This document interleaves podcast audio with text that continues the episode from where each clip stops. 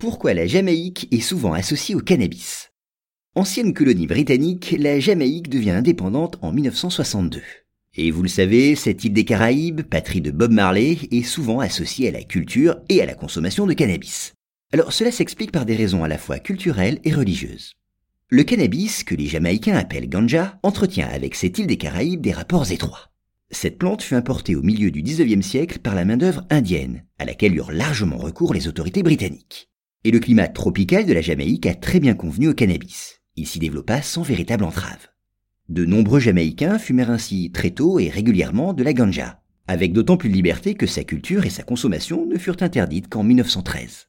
Donc c'est le libéralisme des autorités qui explique en partie la popularité du cannabis là-bas. Après l'indépendance du pays, la consommation de cannabis fut largement tolérée. Et finalement, en 2015, son usage fut carrément dépénalisé.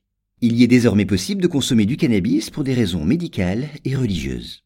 Cette clause étonnante s'explique par l'histoire particulière de la Jamaïque.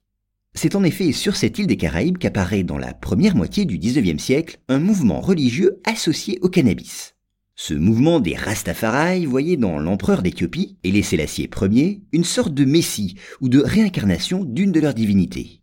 Or, le cannabis joue un rôle central dans la culture des Rastafari. Elle est en effet considérée comme une herbe sacrée. Sa consommation permet à ses adeptes d'entrer en transe. Et c'est dans cet état extatique qu'ils parviennent à entrer en contact avec leur Dieu. Puis le lien entre le cannabis et les Rastafari fut encore renforcé par la découverte supposée de cannabis dans la tombe du roi d'Israël, Salomon. Or, Haïlé Sélassié prétendait descendre de Salomon.